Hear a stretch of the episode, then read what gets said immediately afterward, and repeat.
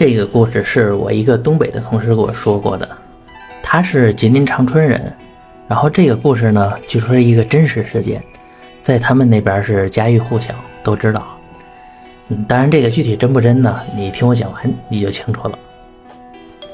这个事儿吧，发生在他的老家啊，他老家呢是在东北的一个山村里，这个村子四面环山，然后山上是各种飞禽走兽。物产特别丰富啊，小到兔子，大到熊，然后这个是什么狍子之类的特别多啊。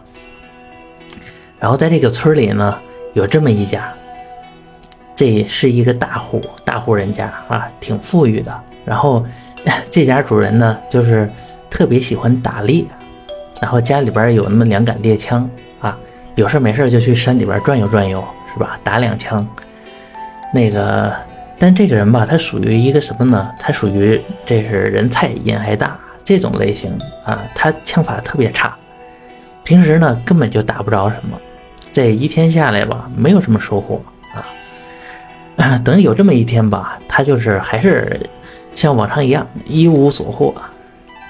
然后等他回家的时候，就是下山的时候，哎，他看到这么一个东西。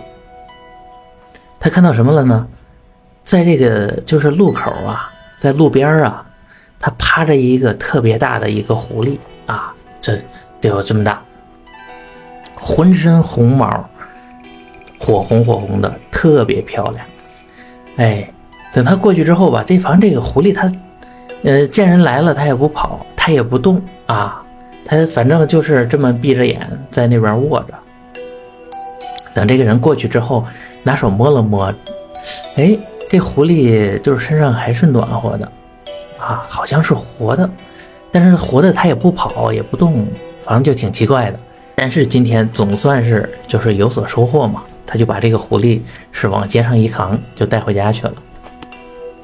等带到家之后吧，这个狐狸它还是就是不知道是死的是活的啊，反正它就在那儿不动。但是吧，摸着有体温，呃，不知道是不是有心跳，这个咱就不清楚了。然后这猎物打回来了啊，也总算是这么多多年开了一次张，是吧？就是把这狐狸他也得处理了，然后他就找人吧，把这狐狸这个皮给剥了。因为这个在当时打猎吧，其实主要就是要两样东西，呃，一就是动物的这个皮毛，那它第二就是这个动物的肉啊。像他打到的这个。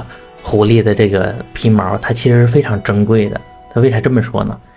因为这个动物吧，就是你这个猎人打到的动物，它身上怎么都会有一些损伤，是吧？它是有时候被被箭射穿了，或者是这个被这个子弹打的弹孔，就是它这个毛皮都有损伤。但它这个狐狸皮是一点损伤都没有啊，就是非常难得。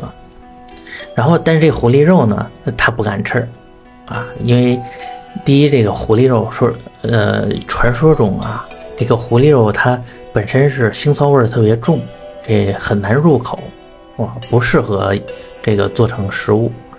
然后第二呢，这个狐狸它不知道是得了什么病啊，还是怎么的，它总之感觉有点问题，啊，就没敢吃。但他把这个肉呢。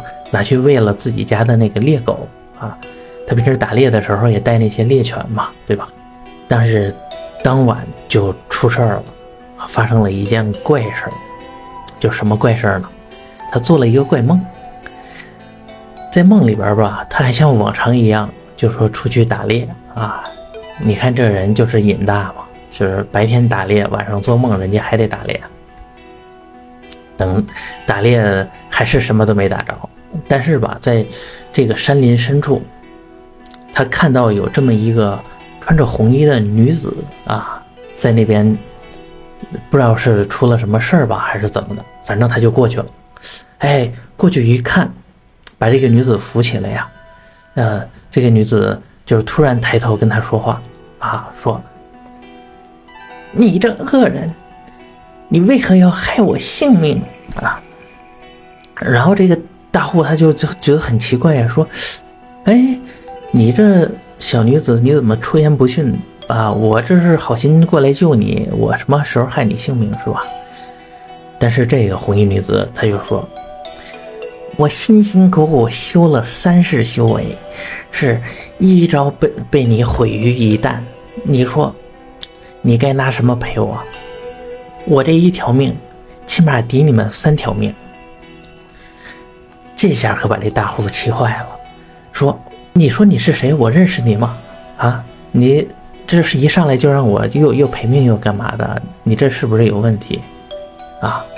然后就正要跟他争辩，但是这红衣女子又伸出手来，就要掐他脖子，啊，掐掐掐，给他直接掐醒了。等那大户醒了之后吧，他真是吓了一身冷汗，说：“这这是怎么回事？这不会是招惹到什么？”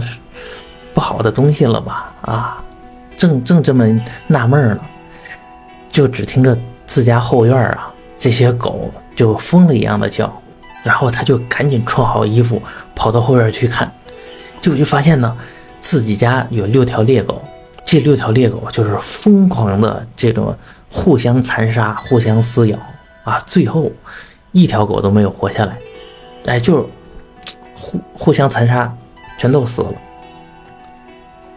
这下这个大户觉得有点不对劲了啊，说这到底是什么情况啊？当然有可能是这个狐狸肉它本身确实有问题啊，让这狗吃了中毒了，或者是啊得狂犬病了啊。当然这我我胡说的啊。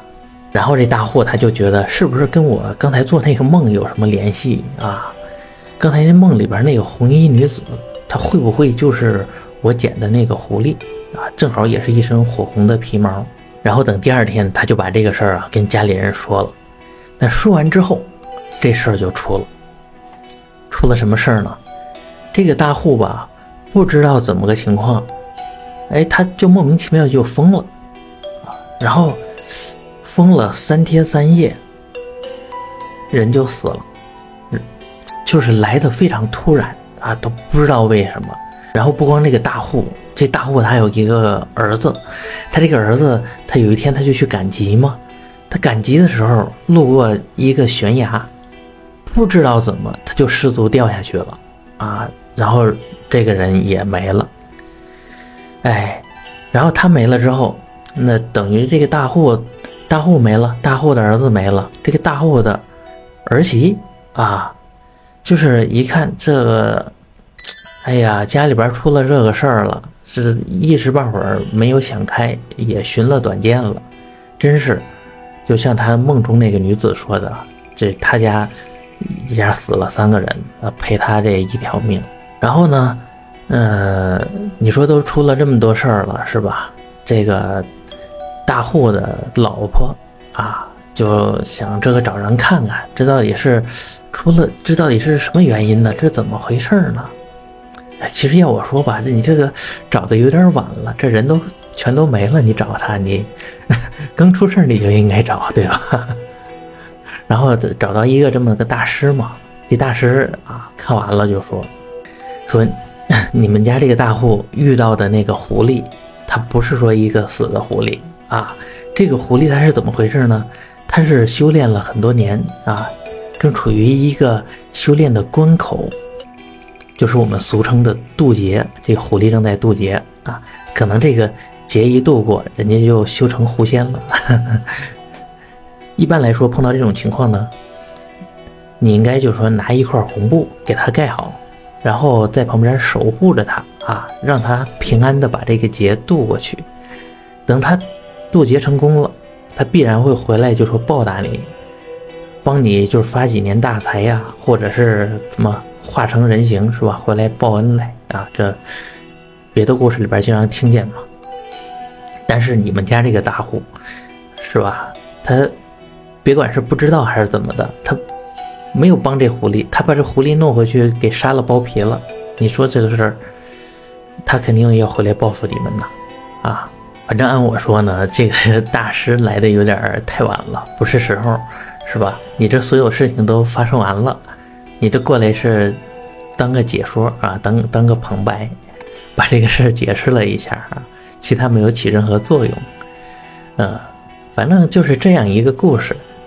呃，一般呢都是各种什么狐狸报恩呐什么的，这个终于出现一个狐狸报仇的故事，也算一个相对来说比较新颖的吧。啊，就是这个。